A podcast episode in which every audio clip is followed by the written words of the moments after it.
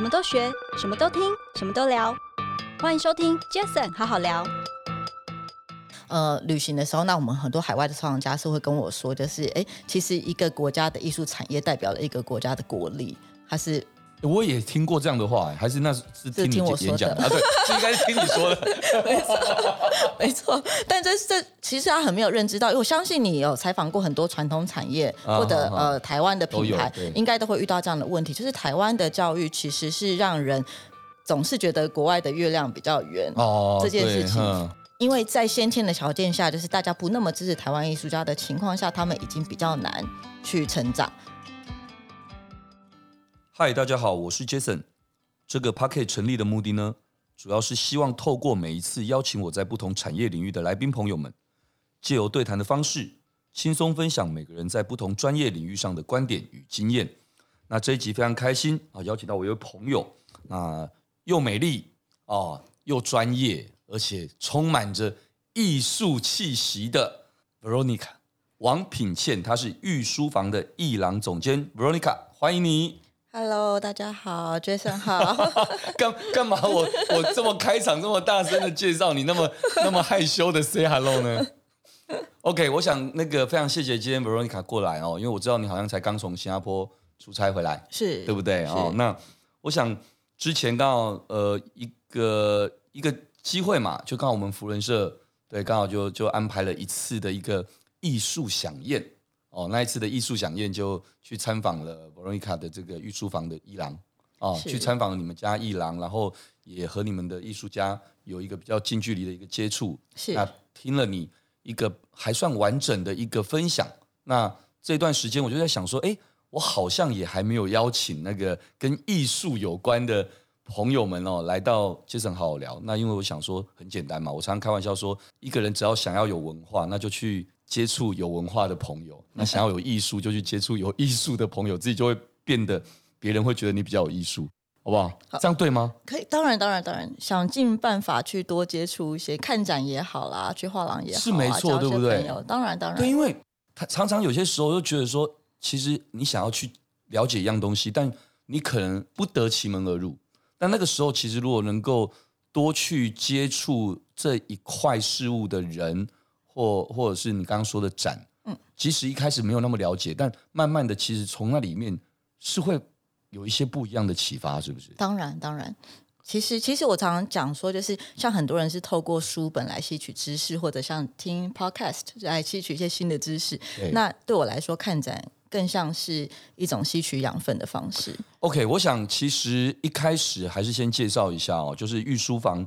玉书房这这家艺廊，其实我知道，好像一开始是呃三十几年前，是你母亲在高雄创了一个御书房的这样的一个 branding。那它是一个说艺术生活空间，是是。对，我知道，呃，这三十几年来，而且其实有一些你母亲那时候有一些她的理念。那你也很特别，是你从小当然在这样的一个艺术气息的这样家庭、这样的文化里面长大。而且我知道，我看过一篇你的报道，你说你在小时候，你好像是小学。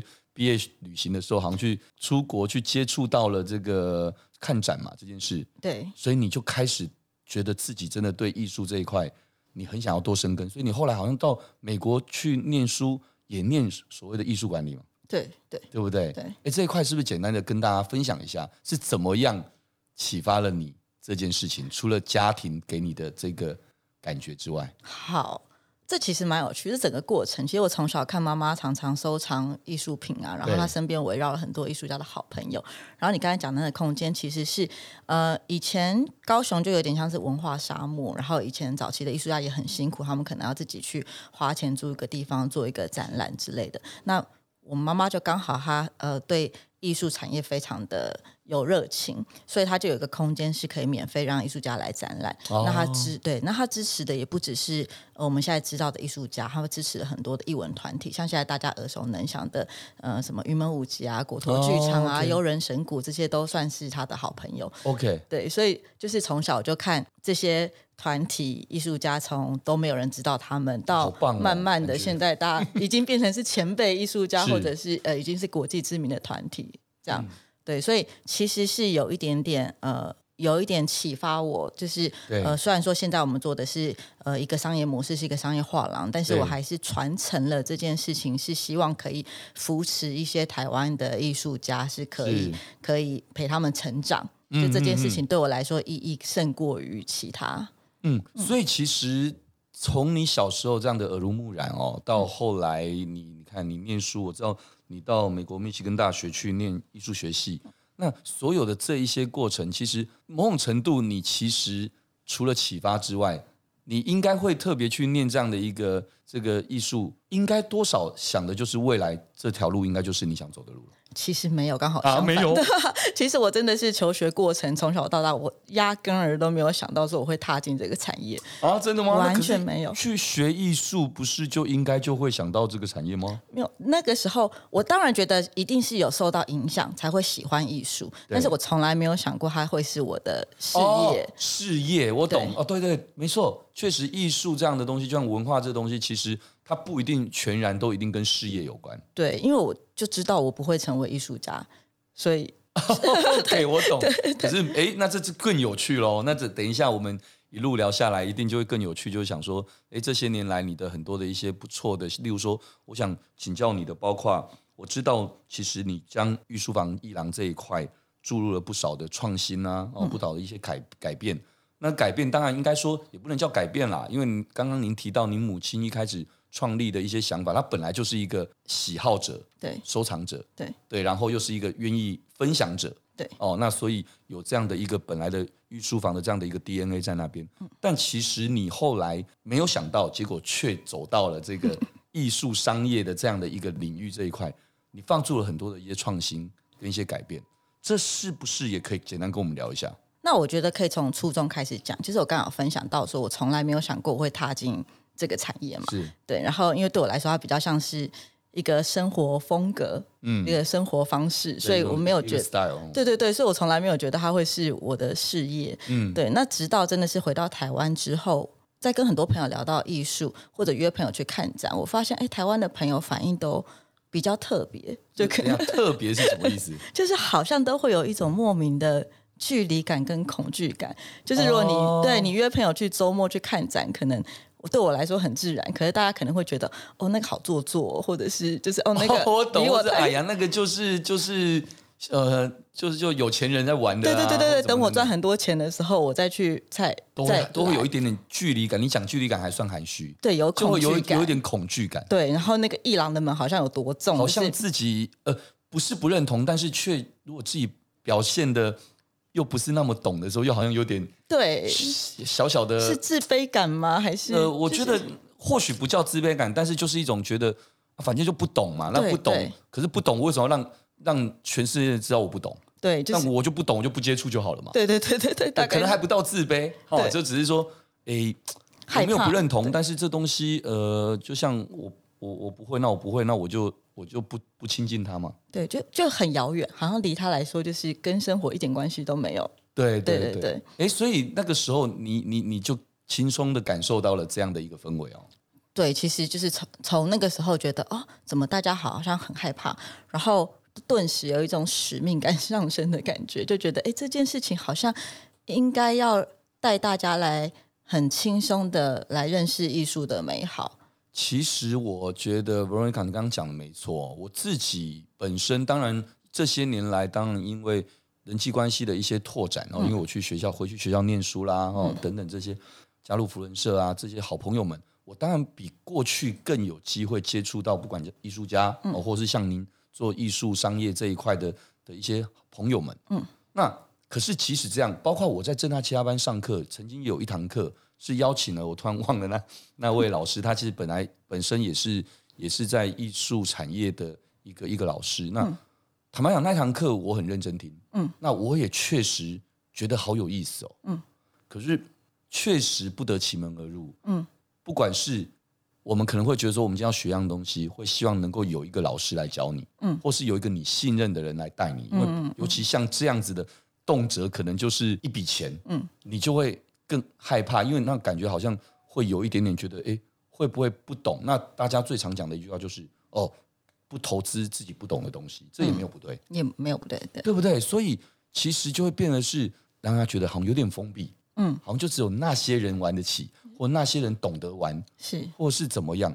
那这是不是也是因为这样子，才让你在我知道哦，你很厉害。现在二零二三年，你早在二零一二年，也就十年、十一年前，你就开创了，算是很早期开创的所谓的这个线上艺廊，是，是不是？其实跟你想要把这个盘里给打破，没错，没错，就是线上艺廊，其实是我一开始丢出的一个善意，就是让这些觉得。不敢踏进艺廊啊，然后呃，我就看到很多问题，我就一个一个解决。就是像进艺廊的人，通常呃，画廊的作品，墙上的作品是不是没有标价？对，你会不会觉得就是不好意思问价格？对对 对对会 对，然后或者是会不会觉得就是问了价格有可能比我想象中的高很多，问了不买不好意思？对对，有很多这样子的都有可能，对，都有恐惧，然后。或者是说，哎，我现在像你刚才讲的，我进去看这一个展览，我可能根本就看不懂，就是这一类，嗯、所以我就觉得，哦，那线上艺廊是一个很很好可以打破这个时间跟地点的距离，你可以自己在家里面，可能就反正没有人看得到你嘛，你自己浏览一下，嗯、是。对，然后或者是你可以在上面输入一个很可笑的预算，我可能。我预算就只有一万块，那我可以买到什么东西？嗯、对。对，就是这一类的，就是一个善意，邀请大家先来看一下，对，先来接触。对，哎，那我问你啊，那当初刚开始做这个的时候，初期嗯。得到的反馈，或者是感受到的你想要释放出的这个善意，嗯，跟你预期的有很大的落差吗？我刚开始做的时候，就是。遭到超多反对，就是包含艺术家，包含我的家人。我觉得那个反对搞不好是，就像你刚刚说的，可能是艺术家，或者包括你的家人，会不会有可能同业？当然、啊，因为你毕竟有点是哦，这么说好了，因为毕竟这既然是这个比较封闭，或者说比较哇 vertical 里面的 vertical，那某种程度就会有些时候因为没有那样的透明，所以才会有。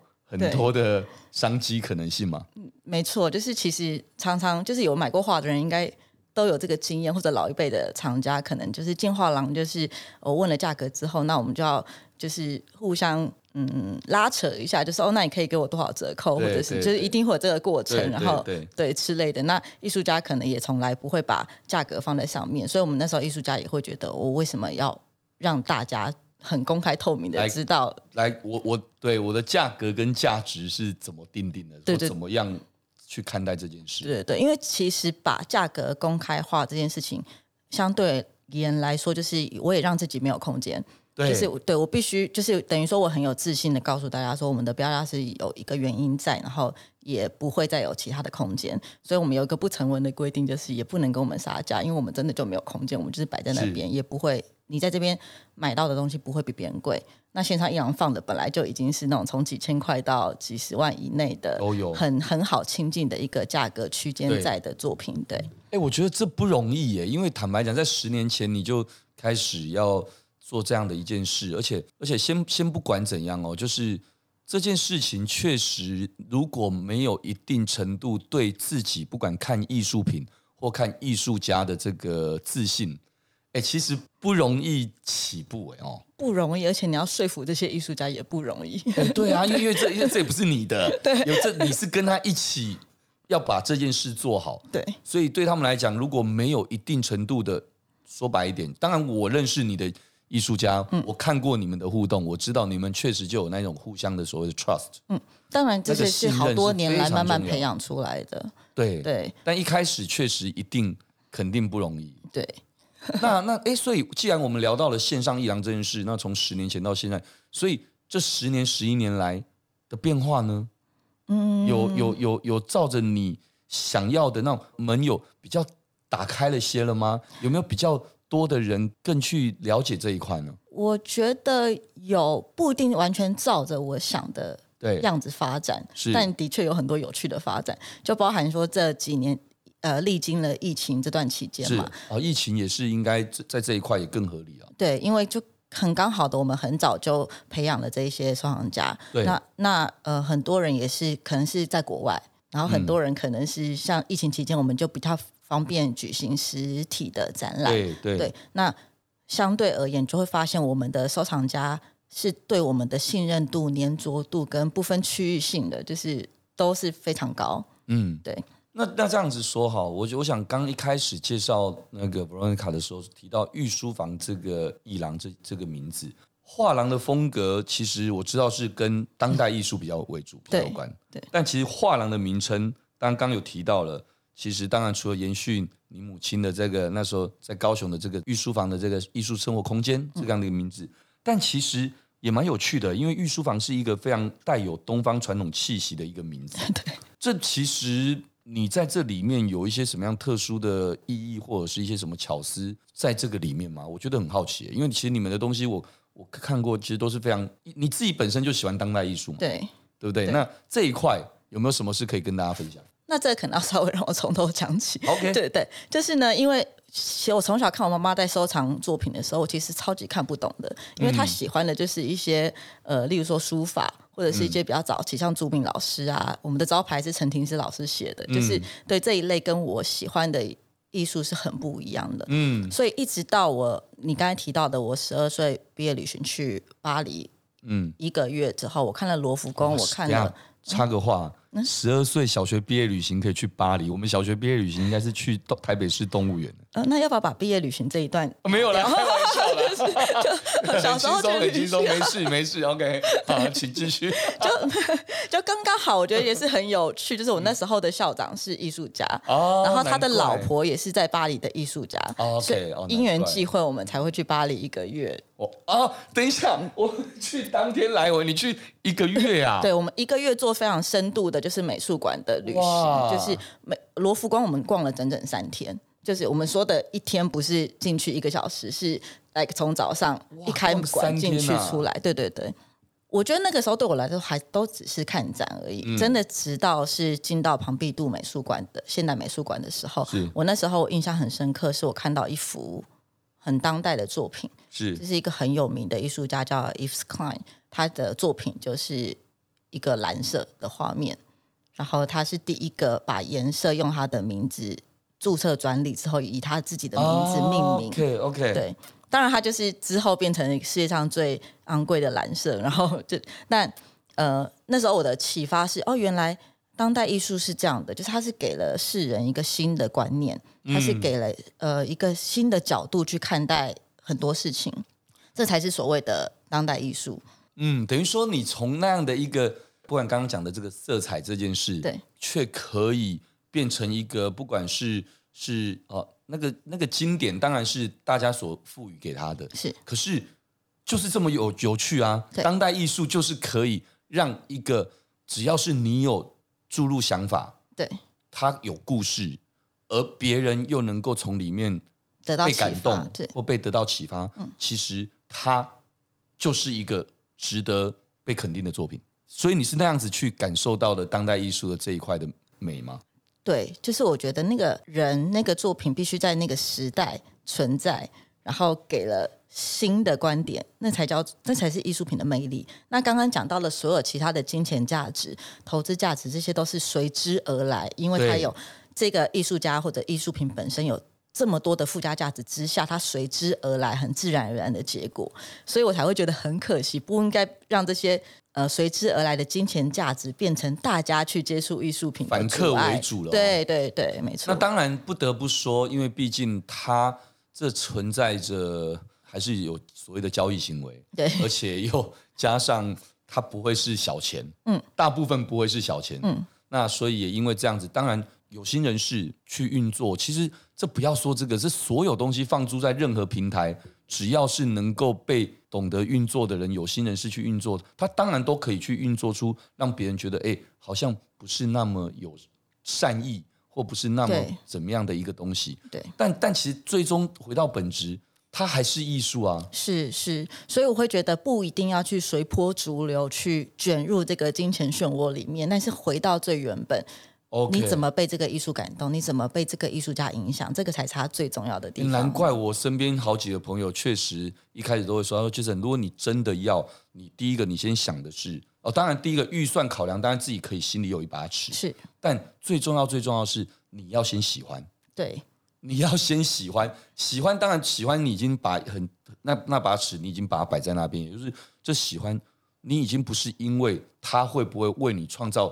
再怎么样多的这一块的投资金钱，嗯，而是你只要喜欢，其实摆在那边对你来讲就是一种让你心里开心的东西。没错啊，就算这幅作品一亿两亿，如果这幅作品不能够带给你感动，挂在那边对你来说一点意义都没有，反正嗯，就就那那不是好的作品。所以其实要先从这里开始出发，或许是一个接触艺术最基本的，从自己的心出发，是是，对不对？那那所以其实也因为这样子来聊一聊，我觉得其实刚刚我们有提到哦，你刚你看刚刚说十年前你弄线上艺廊啊等这些，你也要得到。当然一定要获得到像艺术家的支持，嗯，哦，或得到哎家人的支持，或得到很多藏家，当然也是啊。有些人说，哎，我就是要来这里做投资的，嗯，那那有些东西可能适合，有些不见得适合。但其实我知道这些年来，其实御书房艺廊其实在这一块的一些创意的经营上面，好像我知道你也很懂得去为所谓的可能是企业啊、艺术家。这样的双方去搭建一个所谓的沟通的桥梁。我们刚刚前面聊的是比较是个人，嗯，对。但我现在反过来，我想聊的是，哎，其实我觉得很有趣哦。其实从企业哦，企业因为为什么？举例啊，现在大家在所谓的 ESG，嗯，哦，这一定是从企业开始，嗯，哦，从国家，从企业。那当然，小至个人当然可以，真的个人做也很好。嗯只是有些时候。你要看到是一个成效，是一个能够循序渐进的去去推动这件事情。很多时候，企业来推动这件事情是更快的，嗯，更有效果，嗯，这是不是也是某种程度你会去思考说，其实你可以去为企业、艺术家去搭起这样的一个桥梁的一个契机啊？对啊，其实我都一直不觉得我是只是一个艺廊主，或者是只是一个艺廊经纪人。我觉得做的事情比较像是一个艺术大使。嗯的感觉，对，就比较像像刚刚讲的，我看到很多问题会一个一个的去解决，就线上艺廊可能只是其中的一块，对那包含说就是像呃我们的每一个实体的空间，我们可能会注入一些生活元素，是让大家就是觉得，例如说呃高雄的空间是有一些可以喝咖啡，哦、是比较跟餐饮连接在一起，对对对对对，那其实其实也是解决了民众的一些小困扰，就是哦我可能。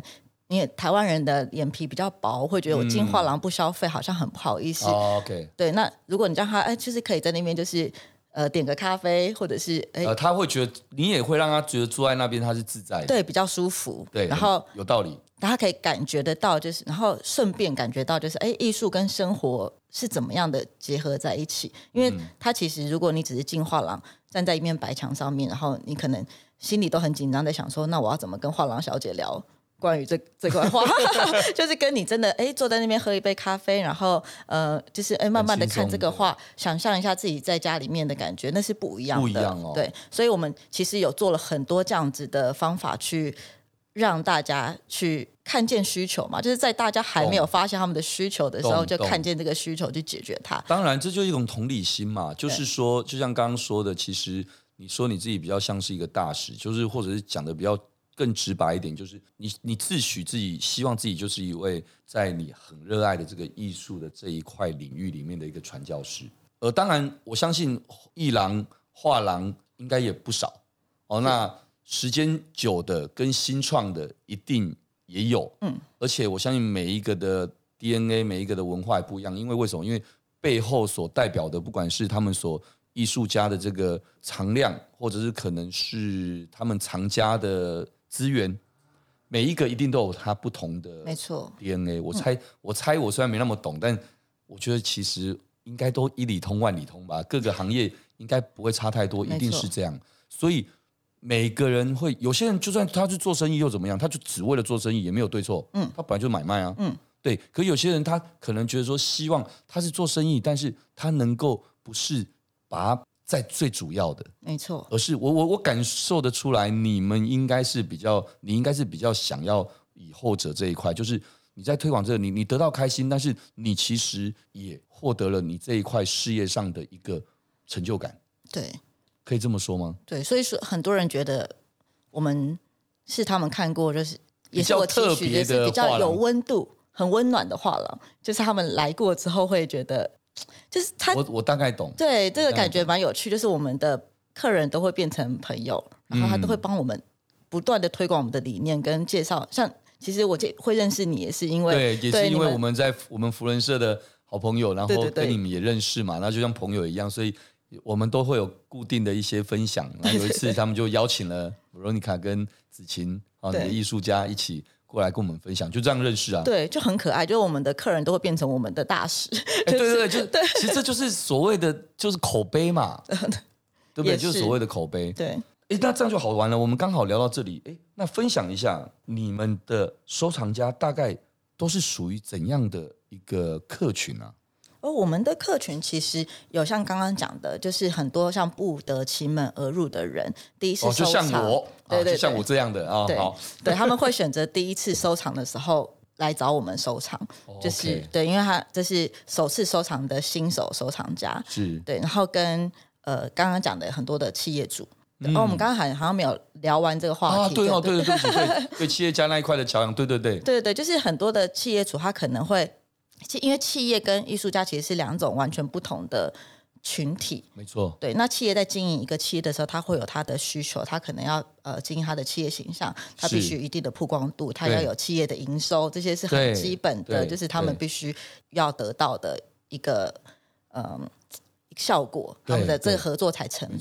对，那呃艺术家就不太一样，他们通常是专注在自己的创作的小世界里面，嗯、对，所以通常。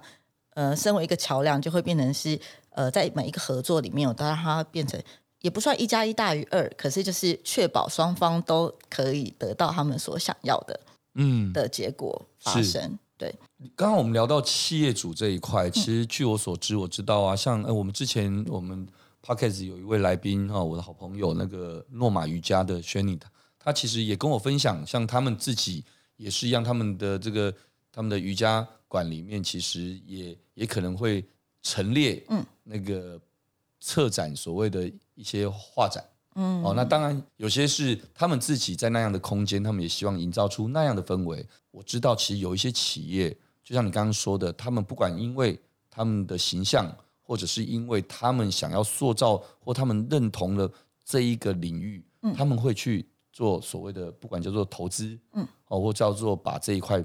发扬光大，这其实对艺廊、对艺术家、对企业来讲，其实做得好的话，嗯，肯定都是三赢的。没错，没错，对不对？那我想这部分当然也要靠的是每个呃艺廊，但除了艺术家要让让企业这边能够眼睛为之一亮之外，可能艺廊的主理人哦，就像你这样，如果能够有一些不错的，不管是企业的人脉的资源，或者说一些。管道包括刚提到的你母亲，过去三十八年来，其实就已经在这一块认识了很多这些所谓艺文界的这一些前辈啊等等。我相信多多少少，其实对你们自己要去拓展这一块，去让更多企业主去了解、认同，或甚至投资或合作，应该多有一些帮助，对吧？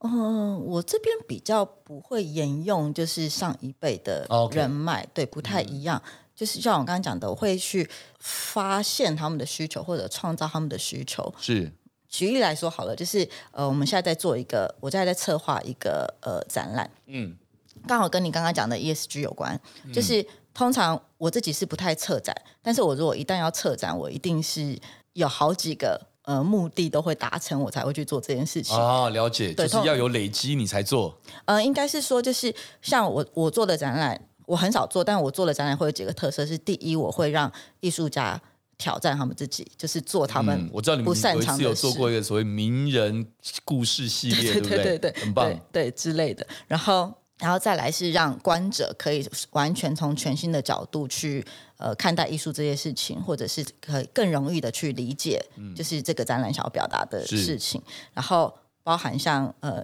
当然就是企业的部分，就是要。要符合他们的企业形象，嗯、所以我接下来要做的刚好跟你刚刚讲的 ESG 是有关系的，的对，OK，就是呃，我希望是做一个展览，是呃，企业通常会产生很多的耗材，很多的废材，嗯嗯嗯，对，那很多的企业也都在想办法，就是符合 ESG 要去解决这样的问题，对。所以我就会约很多就是线上很重要的企业领领，就是一些领尖的品牌或企业也好，嗯、那去呃用他们的耗材，然后。找符合他们形象的艺术家，用他们的耗材来做出这样的艺术品，然后所以可能会有几十个品牌一起，就是然后几十个不同的艺术家去做一个媒合，然后去做一个这样子的展览。嗯嗯嗯，对艺术家来说是挑战，对企业来说，它当然是一个很好的投资，以外也是一个呃品牌形象的一个推广，嗯、让大宣示说，就是我们企业也是非常的重视这一块，然后也让他们知道说，哦，原来废材是可以这样子的使用。对，那与其呃企业去投资一个艺术品，或者把一个广告预算。花掉以外，它这件事很好，是因为当然艺术品会增值以外呢，你很难请到艺术家能够帮你们的品牌去量身打造一个这样子的艺术品，所以这整件事情会是一个很有趣的过程。欸、真的哎，所以这这整个你你这些年来有什么样的一个，不管是展览，我知道你刚刚有提到，你其实平常不随便，嗯、不是说不随便，比比较少做策展这件事情，嗯、但是你要做的时候，这个我们就不把它当做是专案好了啦。嗯。一个专案，这有没有什么样的这个展览啊，或者是一些 case 是让你印象比较深刻？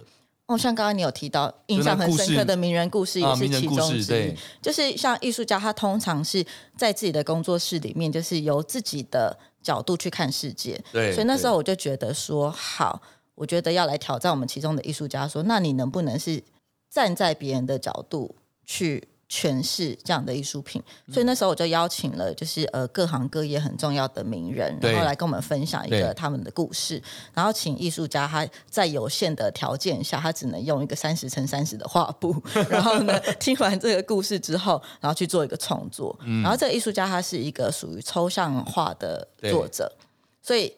那个时候，我觉得对于观者来说，我希望能够透过这些名人故事，让他们能够更加的理解抽所谓的抽象画是怎么一回事，是到底在画什么？是画花吗？还是在画一个情绪？还是到底在画什么？嗯，所以那个展览其实让大家印象都很深刻，是三十个名人都讲了他们的故事之后，三十位啊，对，那.因为空间有限，其实有更多，OK，对，然后这些名人。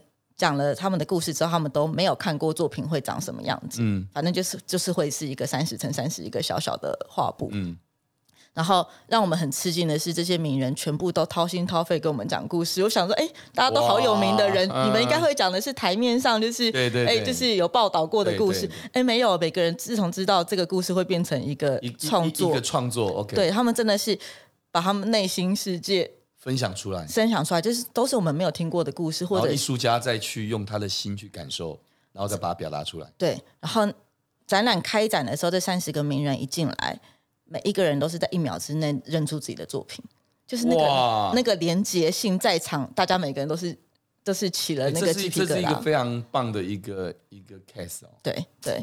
然后好有趣哦，对，然后有很多观众跟我们反映说，就是哦，他其实真的是看不懂抽象艺术，因为抽象就是、嗯、就是就就是抽象一,一团嘛，对，就是 对，没错。然后他们也透过这个展览，就是哎，看了这故事，然后真的感受到那个情绪的张力跟连接在那个画布上面。懂，对，所以这才是我觉得，哎，我觉得很有趣哦。对，哎，我我觉得你你你在。你在做这方面，这个就像刚刚提到的，确实就是平常不做，但是要做的时候，就是要一个比较有张力的一个一件事。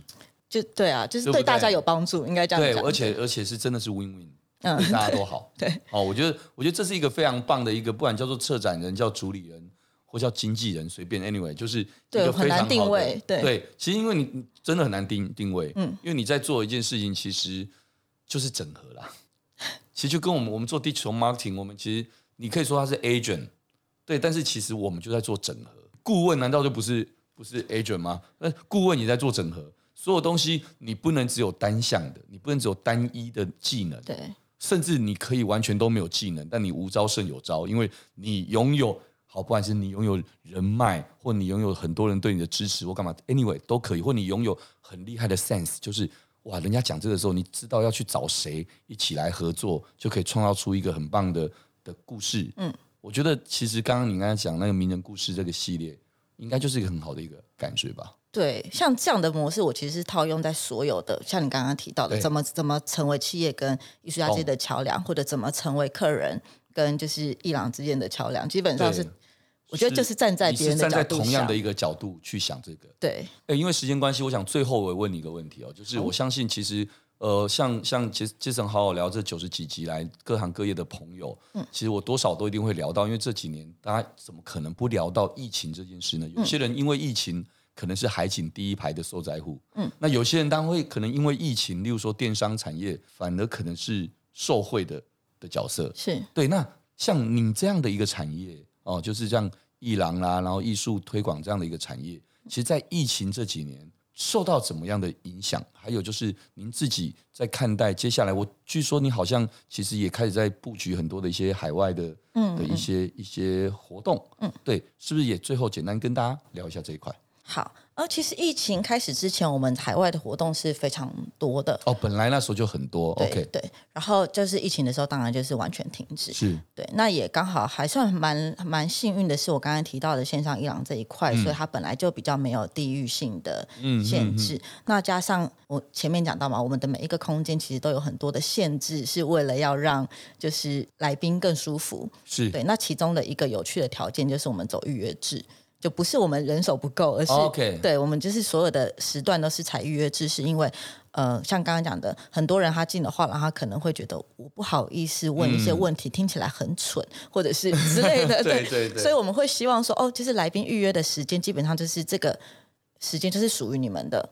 所以你们不会，你你可以问任何你想问的问题，你可以问任何你想问的价钱，哦、就是不会不用顾虑别人的呃眼光。嗯、然后对，这个是在疫情开始前我们就这么做。对，所以当然的，所以疫情也对于这件事情也比较不会造成影响，因为 OK，因为它就是一个预 约制的。对耶，对、哦，所以这一块反而。还好，对，就我们从一开始就选择了一个非常不符合经济条件的，就是可是反而因为这样子，你们反而就影响的就非常的有限。对，没错。那海外呢？海外这块呢？海外这一块的话，当然我们出去展览会比较少，但是我们会透过就是线上艺廊的部分，我们其实有做很多的交流。对，对，然后呃，有一个有一个观念，我可以稍微的跟大家分享一下，就是我常常以前在海外。呃，旅行的时候，那我们很多海外的收藏家是会跟我说，就是哎，其实一个国家的艺术产业代表了一个国家的国力，它是。我也听过这样的话，还是那是听你演讲的啊？对，是应该是听你说的，没错，没错。但这这其实他很没有认知到，因为我相信你有采访过很多传统产业或者呃台湾的品牌，应该都会遇到这样的问题，就是台湾的教育其实是让人。总是觉得国外的月亮比较圆哦，这件事情对，对。那在艺术产业也是一样的，就是台湾的收藏家其实不太这么的重视台湾的艺术家。哎，对耶，对这件事情我哎，对你提醒我应该多多了解这一块，你怎么看呢？对，因为我常常被海外的厂家笑，就是说，哎，台湾收藏家其实很有实力，每次苏富比拍卖破新高都是台湾人在举牌，可是真的，他们一直笑我们说，就是哎，可是你们都不太买台湾的艺术家的。作品，哎，对，那你知道这是为什么吗？为什么？他有一次就直接跟我说，表示你们对自己的文化没有认同感。真的，每次那种海外重哎，对，就这种国际聚会或海外藏家，每次讲这件事情的时候，我其实是没有办法反驳他们的。然后，所以这也是我的使命感之一，就是我一直会希望培养出一个呃，就是国际知名的台湾艺术家。哇，对，因为因为在先天的条件下，就是大家不那么支持台湾艺术家的情况下，他们已经比较难去去成长。那如果就是伊朗都呃，就是比较，因为伊朗也要生存，所以如果大家都是代理海外的艺术家进来，然后比较不培养台湾的艺术家的话，台湾的艺术家会更辛苦。所以嗯、呃，一直以来我们也呃花了很多的心力在这个上面去做呃推广跟支持。嗯、对，所以呃，当然疫情的时候我们比较难往外走，嗯，对。然后呃，但是接下来会有更多的海外的展览。在我们去年九月的时候，其实已经去韩国展，对。那韩国非常的厉害啊，韩国他们政府其实是非常理解艺术是一个含金量有多高。韩国怎么那么厉害啊？又是影视娱乐，现在艺术这一块，他们知道艺术也也真的，他们真的很懂得软实力这一块，就是真实力。真的，真的，而且他们其实起步的比我们晚很多。他们大概是五年前，他们的企业主开始跟我说，就是请我去做一些咨询，然后他们想要理解说这一块是怎么做。嗯嗯。到我疫情的，我们现在大概疫情三年嘛，我今年就是二零二二九月去的时候，跟三年前完全不一样。明明是疫情的三年，韩国现在是全这艺术变成是全民运动。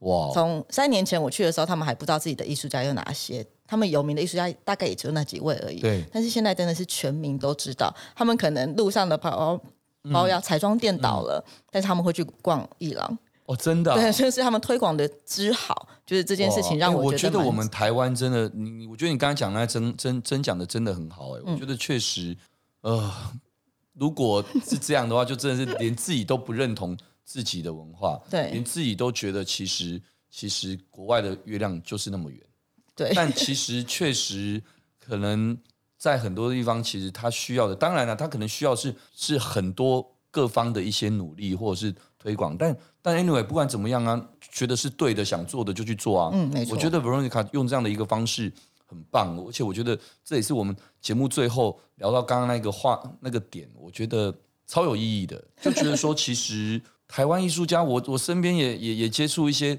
一些朋友爱画画的，或者是等等。嗯、其实我觉得它都是艺术，嗯，都是艺术，只是说怎么样可以。广为人知也好，或者让他让大家觉得它有一个价值，而不是只是用价格来定义。没错，没错。哦，我我想这件事情其实可能这一期节目，我觉得最后面聊到那一块是让我最有感觉的，因为我身边有一些算是艺术创作的朋友哈，他们其实我在旁边看，在身边看，确实他们花很多的心力，很多的时间，然后也要有一个某种程度。也要有身边的人可以给他们支持跟分，嗯，嗯，不然他们也没办法可能全心的投入。因为，没错，说，我觉得艺术创作好像也是一种修行。你可以想象一幅画里面的精神、故事还有灵魂，嗯，那那个怎么可能只是所谓的技法或干嘛去比拟的而已？它里面如果没有你专注在里面的一个，把灵魂也放在里面一起。我想应该很难会有给人家感动的作品吧？对，这又是另外一个 topic。我觉得我们今天讲不完。哦，没想到我竟然又 又开拓了一块，哎，代表我有点慧根哦。对对对，代表代表我今天这一期节目录完之后，你可以让这个不得其门而入的我，可以去接触一下艺术看看。没错没错，其实我其实已经算接触了几次，只是我每次都嗯听完哦好 OK 哦哦好哦，我就我又回头又做自己的事，但。坦白讲，还真的是很想要去了解看看。是是是，真的。好了，那那那那那要拜你为师吗？欢迎大家，欢迎大家。对啊，有有，就像刚刚不是提到的嘛，就是如果想要呃，那其实不管是从线上艺廊开始，嗯，然后或者是有机会预约啊、呃，或等等，就是其实就多看嘛。那很多像我知道最近好像台北也开有一个展嘛，对？是是，好像有有一个展也最近应该说。每年都有很多，嗯嗯，那很多的展，那就去看看，去培养自己真的艺术的饗宴。没错，就是我真的是也很感谢我父母，让我从小到大有机会可以看到这么多的呃艺术品。然后哦，这个。我来做一个结论好了，就是真心的建议每一个就是家里面有小孩的父母亲，你一定要收藏一件艺术品，真的跟价格无关，就是你可以收藏很便宜的原作，你可以对，对，但是就是让小朋友是有机会接触到艺术品的美好，因为就是有几件事情是他长大之后用钱买不到的，品味、气质这些是。他们长大以后没有办法速成，也没有办法用钱买到的。这一点我完全认同。对，哇，太棒了，给了我们那个这一期节目一个非常好的一个一个 ending 的注解。我想，没错，如果各位有听到这一集，而且听到最后，我想买一幅作品，那那作品就像你刚刚说的，它跟价格无关，无关无关。对，它只是你买一个喜欢的，而且如果你可以感受到，也说得出来那个感受，嗯，然后把它分享。不至于到传承啊，把它分享，让你的孩子们也能够感受到，哎，有这样的一个氛围。嗯，我觉得他可能会是，你不知道他可能搞不好种子就已经没错，没错，种进去他的心里面。对，对不对？对。OK，各位，因为今天时间的关系，非常谢谢今天 Veronica 来到我们的节目，谢谢 Veronica，谢谢谢谢谢谢。那各位，如果你喜欢这一集的节目，也欢迎大家到 Apple Podcast 留下您的五星评论。杰森好好聊，我们下次再见喽，谢谢，拜拜。拜拜。